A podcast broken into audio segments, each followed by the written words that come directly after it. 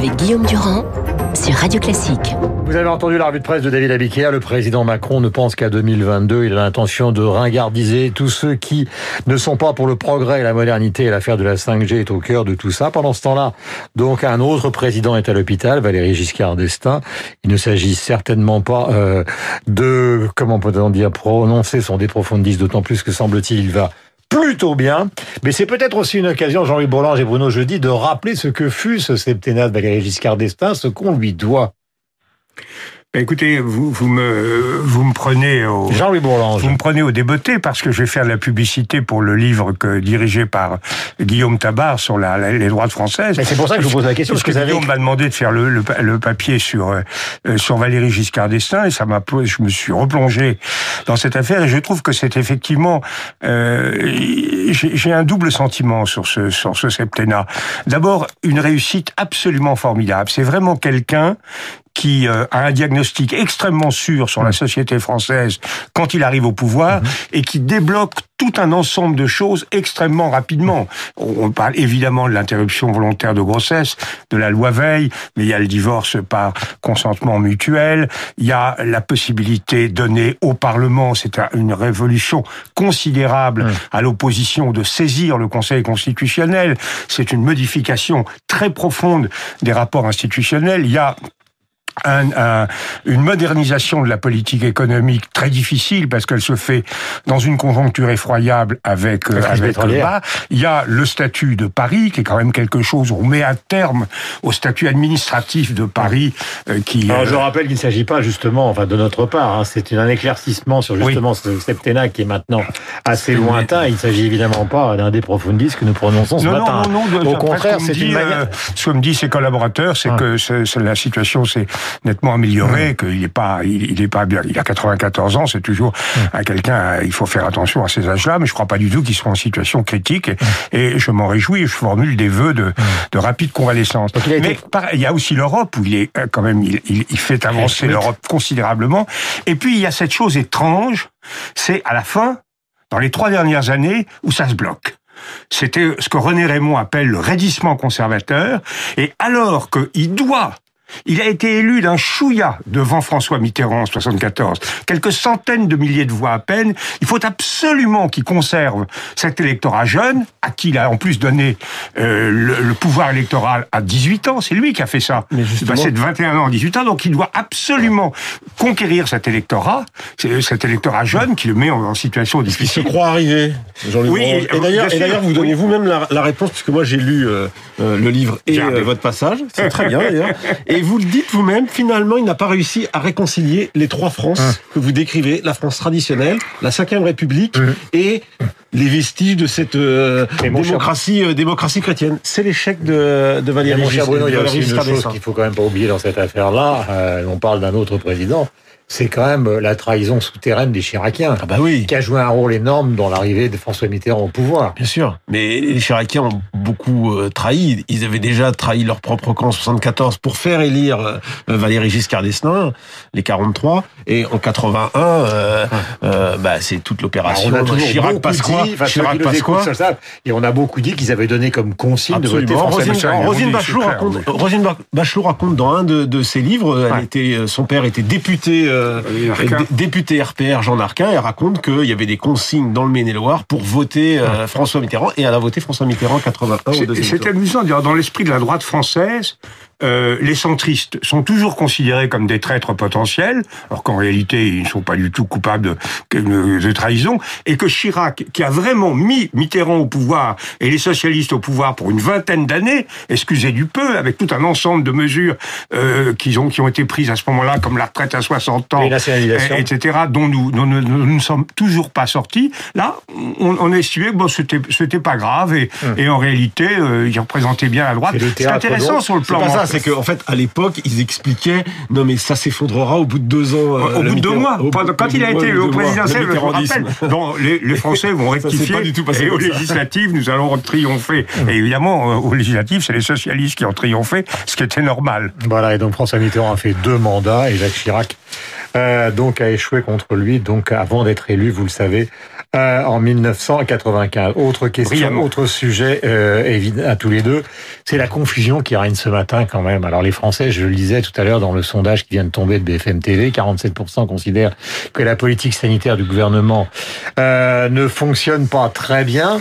Euh, c'est quand même euh, une image qu'ils ont d'une situation qui est peut-être pas la réalité de la situation, puisque beaucoup de médecins considèrent que cette situation n'est pas si grave que ça du point de vue de la mortalité. J'aimerais avoir votre sentiment. Je sais qu'en venant ici, vous avez découvert que votre fille faisait la queue depuis 5 heures du matin, mon cher Bruno. Oui, exactement. Et, je pense que tous les gens... Devant le laboratoire et le dispensaire qui est au pied de Radio Classique. Et vous aviez fait d'ailleurs dans le journal de 8 heures, vous avez ouvert avec justement tous ces gens qui attendent dans, Paris et dans les grandes villes des heures entières pour pouvoir... Pas bon là, c'est une concentration de population. une sorte de cluster bien sûr. C'est pour des gens qui sont cas contact et qui, euh, pour beaucoup, n'ont pas le, n'ont pas la, le. Mais comment vous expliquez ce désordre Mais c'est la stratégie. On a voulu faire du chiffre. Il y a une espèce de, d'obsession de vouloir faire un million et plus de, euh, de tests. Donc, pour beaucoup de gens qui ne sert à rien du tout. Alors qu'il, peut-être qu'il fallait arriver justement à mettre en place une stratégie de hum. priorisation en faisant peut-être deux fois moins de tests, mais pour des gens euh, qui en ont euh, qui en ont vraiment besoin. Hum. Alors après, euh, manifestement, cette stratégie a échoué. Le président de la République s'est d'ailleurs fâché vendredi au Conseil de défense hum. et a demandé à Véran de revoir sa copie. Mais depuis, ils n'ont pas trouvé un moyen parce que c'est quoi l'autre moyen? C'est refaire les ordonnances? C'est-à-dire repasser par euh, son médecin. On reprendrait deux, on prendrait un jour et demi de retard encore avant hein, les tests. C'est compliqué parce que maintenant, évidemment, les gens euh, veulent absolument se faire euh, se faire tester. Il y a plus de réactifs dans certains dans certains labos c'est une vaste une vaste pagaille euh, et ça risque de ben, ça a des conséquences politiques ça risque de durer évidemment ça a des conséquences ça a des conséquences politiques même si 47 euh, c'est plutôt moins que l'appréciation que les Français avaient de la gestion du de la crise euh, au printemps. Est-ce que vous avez le sentiment donc Jean-Louis Bourlange nous allons terminer par ça, que la, la, stratégie de Macron qui consiste à dire maintenant, allez, en avant, nous sommes les représentants de la modernité et tous les autres sont les représentants, en gros, pour simplifier, euh, d'une France ringarde, est une stratégie qui peut être gagnante. Elle s'adresse aussi bien aux écologistes, à Marine Le Pen, euh, est-ce que c'est c'est un peu le thème de Cécile Cornudet ce matin dans les échos? Oui, Je crois pas qu'il faille en faire trop. Moi, je, je crois quand même qu'on a affaire euh, dans l'ensemble sur l'ensemble de la planète à une minorité régressive, réactionnaire, complotiste extrêmement inquiétante. Quand on voit par exemple, j'ai lu un chiffre, je sais pas s'il est vrai, mais 15% des Américains seraient euh, platistes. Alors là, c'est quand même inquiétant. Les platistes, c'est ceux qui croient que la Terre est plate. Mmh. Ah, bon, là, on est quand même en présence. Donc, on a tout un, un, un volume de gens entre les complotistes, les, les, les, partisans du ressentiment, euh, les, les, naïfs et des gens qui s'inquiètent mmh. assez justement d'un certain nombre de conséquences négatives euh, du, du, progrès. On, on, a effectivement un fort mouvement d'opposition qui est grave, auquel nous sommes sensibles et mmh. qui pourrait nous mettre très en retard. Donc, je crois que le président a raison de réagir, mais il n'empêche que la plupart d'entre nous, des Français moyens, nous sommes quand même très sensibles à, la, à, un certain nombre de thèmes écolos, à la diminution des espèces, aux problèmes de radiation, évidemment au réchauffement climatique, même si les mesures qui sont actuellement préconisées, notamment mmh. euh, par... tout ce que vous citez, ça peut participer aussi d'un amalgame total. Oui, absolument. C'est, alors, il faut dénoncer. Alors, est-ce qu'il faut dénoncer les Amish euh, je me rappelle. Faire attention aux formules. Oui, oui la, c'est toujours le problème. C'est aussi un moyen de s'extirper des, des, des, des, des débats, euh, euh, des débats qui euh, euh, l'embarrassent au fond. Hein. Et donc lui, il fait Kamasutra la semaine dernière, il fait les amis cette semaine. Moi, je pense que sur le fond, il a rapport d'ailleurs, parce que les amis c'est en polygame. absolument.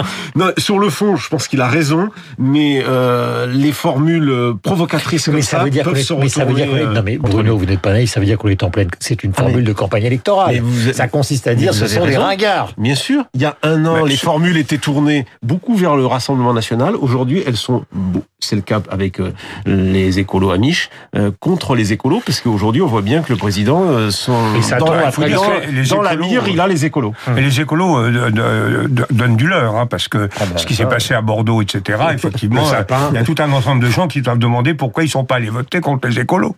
Quand ils voit sa façon dont les écolos abordent un certain nombre de problèmes. aussi, en dehors d'être l'éditorialiste que nous aimons sur l'antenne de Radio Classique. Qu'est-ce qui fait que les gens se sont précipités pour élire dans des villes qui étaient en pleine modernisation? C'est le cas de Bordeaux, par exemple, après la Juppé. On est passé d'une ville moderne, oui. euh, tout d'un coup, à une, une municipalité. Donc, euh, ils ne sont pas précipités, ils sont précipités chez eux. Ils sont restés chez eux. tout un ensemble de gens ont cru que c'était pas très important. Le, le, le, maire sortant de Bordeaux avait euh, jouissé de sondages extrêmement favorables.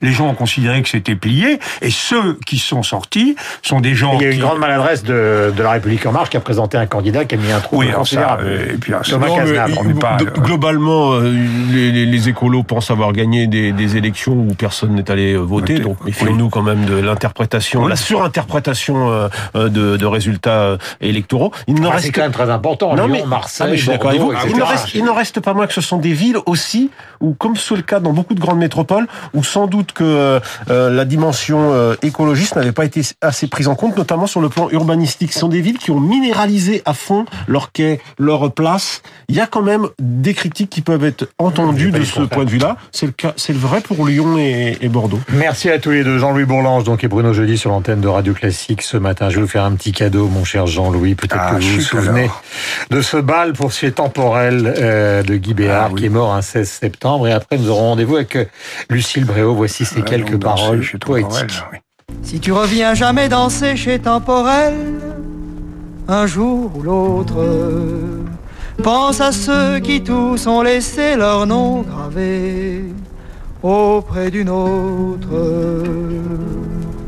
Sur le vieux comptoir, tu pourras, si le cœur t'en dit, boire un verre en l'honneur de nos vingt carats qui depuis se sont fait la paire. Voilà, tout le monde se souvient aussi de l'altercation donc euh, célèbre entre Gainsbourg et Guy Béard chez euh, notre ami Bernard Pivot. Euh, Guy Béard défendant la chanson comme un art majeur et Gainsbourg lui rentrant dedans violemment en considérant justement, même si lui aussi était un chanteur et un musicien, considérant que la, la chanson n'était pas un art majeur. L'orgueil au carré chez Gainsbourg. 8h56.